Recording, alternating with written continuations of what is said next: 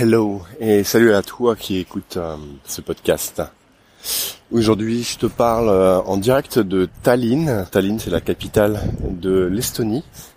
C'est un pays assez particulier en Europe de l'Est pour plusieurs raisons et la ville aussi d'ailleurs.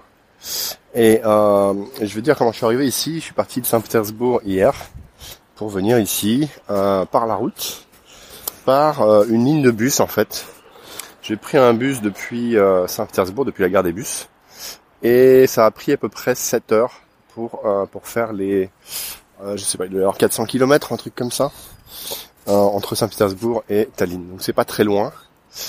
Et, et la traversée c'est très très bien fait. Alors juste pour te dire, le bus ça coûte 20 euros entre les deux, donc c'est pas cher. Et tu as tout le confort à bord. Bon, c'est-à-dire que tu peux regarder des films, tu peux écouter de la musique, tu as une console électronique avec un écran devant toi. Les, fauteuils sont confortables, tu peux même prendre du thé, du café à bord, etc., euh, etc. Bref, une ligne, un trajet que je te recommande, c'est plutôt sympa à faire. Et, euh, et pourquoi Tallinn? Alors déjà, Tallinn, qu'est-ce qu'on peut dire sur cette ville? Bah, Évidemment, c'est une ville européenne depuis un petit moment. J'ai pris un taxi hier qui m'a expliqué que quand, euh, quand l'Union soviétique s'est effondrée, évidemment tout cela était soviétique, russe, donc il y avait euh, le pouvoir soviétique en place, l'administration soviétique, euh, tout ça été régulé par, euh, par l'Union soviétique. Et quand l'Union soviétique s'est cassé la figure et que du coup les pays baltes sont partis vers l'Europe, en fait il y avait plus de Russes à Tallinn qu'il n'y avait d'Estoniens. Voilà, carrément. Et évidemment tous ces Russes se sont retrouvés dans une situation très spéciale. Beaucoup d'entre eux étaient nés sur place en fait, suite à, à des mariages, enfin issus de, familles euh, russes finalement qui vivaient sur place depuis longtemps. Et euh, ces gens-là se sont retrouvés euh, en fait sans sans sans nationalité, c'est-à-dire qu'ils n'ont pas été acceptés par les Estoniens qui ont repris le pouvoir ensuite par l'Europe comme étant de nationalité estonienne, bien qu'ils étaient nés ici. Alors, les règles ici sont, sont celles-ci. Il suffit pas d'être né en fait en Estonie pour obtenir la nationalité automatiquement. Et donc j'ai parlé à ce chauffeur de taxi qui me parlait de ça. Il me disait bah moi par exemple j'ai j'ai pas de nationalité. Je suis né ici. Euh, j'ai été éduqué comme un Russe. Je suis russe, mais je, n'ai ni la nationalité estonienne ni la nationalité russe. Je lui dis waouh mais c'est incroyable. Mais euh, et comment comment vous faites du coup? Et il me disait bah je vis avec ça depuis longtemps. Le type a la cinquantaine d'années à peu près. Et, euh, il me disait que c'était pas évident parce qu'il se sent un peu finalement déraciné. C'est ce qu'il me disait un petit peu en filigrane, ni d'ici ni d'ailleurs. Pourtant il a toujours vécu euh, ici. Et, euh, et je lui disais mais vous pouvez pas obtenir une nationalité? Et alors il m'expliquait que Poutine depuis peu de temps avait déclaré que pour justement les les Russes euh, d'Estonie qui étaient nés en Estonie, donc sans nationalité.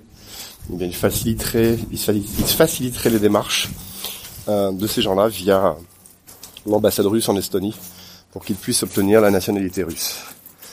Et je me demandais alors pourquoi il le faisait pas, mon chauffeur de taxi, pourquoi il le faisait pas? Il m'expliquait juste que voilà, il y avait beaucoup de démarches jusqu'ici, que ce truc était nouveau, et qu'il allait peut-être le faire parce que c'est quand même mieux effectivement de, de se sentir appartenir à un pays. Alors évidemment, si tu as la nationalité russe, j'imagine que ça change des choses pour toi quand tu vis en Europe. Et peut-être qu'il hésite à cause de ça. Euh, J'avoue qu'on n'a pas eu le temps de creuser euh, beaucoup plus euh, la question.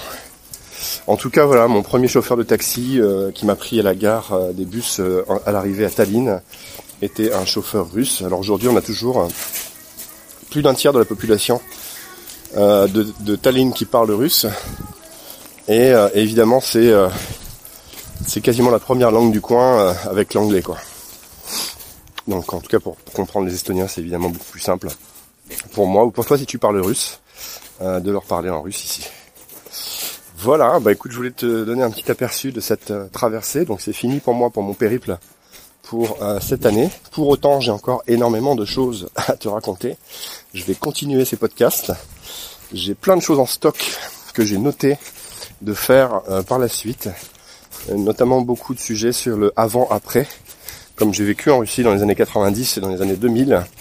Et puis euh, voilà, j'ai pu voir l'évolution des choses sur un certain nombre d'années il y a beaucoup de choses qui m'ont marqué hein, sur ce périple de deux mois, qui ont vraiment changé, et d'autres qui au contraire n'ont absolument pas bougé. Et, euh, c'est de ça dont je vais te parler dans les prochains euh, podcasts, entre autres. Donc reste euh, bien attentif. On va parler de tout ça ensemble et tu verras qu'il y a des choses vraiment étonnantes qui sont qui ne sont plus comme avant et d'autres qui ont changé et, pas toujours dans, dans, le sens positif hein, malheureusement. Ça serait évidemment très chouette, mais il y a aussi des choses qui changent parfois dans le mauvais sens malheureusement. Bon, on parle de tout sur cette chaîne sur le depuis le début. Hein, la Russie édulcorée euh, ou la béni oui oui, c'est pas trop mon truc. Moi je te parle des choses telles qu'elles sont. On parle des belles choses, évidemment c'est pour ça qu'on vient quand même. Mais on va aussi parler des autres aspects qui sont moins moins fun parfois, plus durs, qui font aussi partie de la réalité russe. Voilà. En tout cas, je te remercie d'écouter ce podcast. Je suis toujours euh, ravi de, de continuer à faire ça de mon côté. Je te dis à très bientôt pour une prochaine. Et on se retrouve en images sur Instagram et sur la chaîne YouTube. À très vite, ciao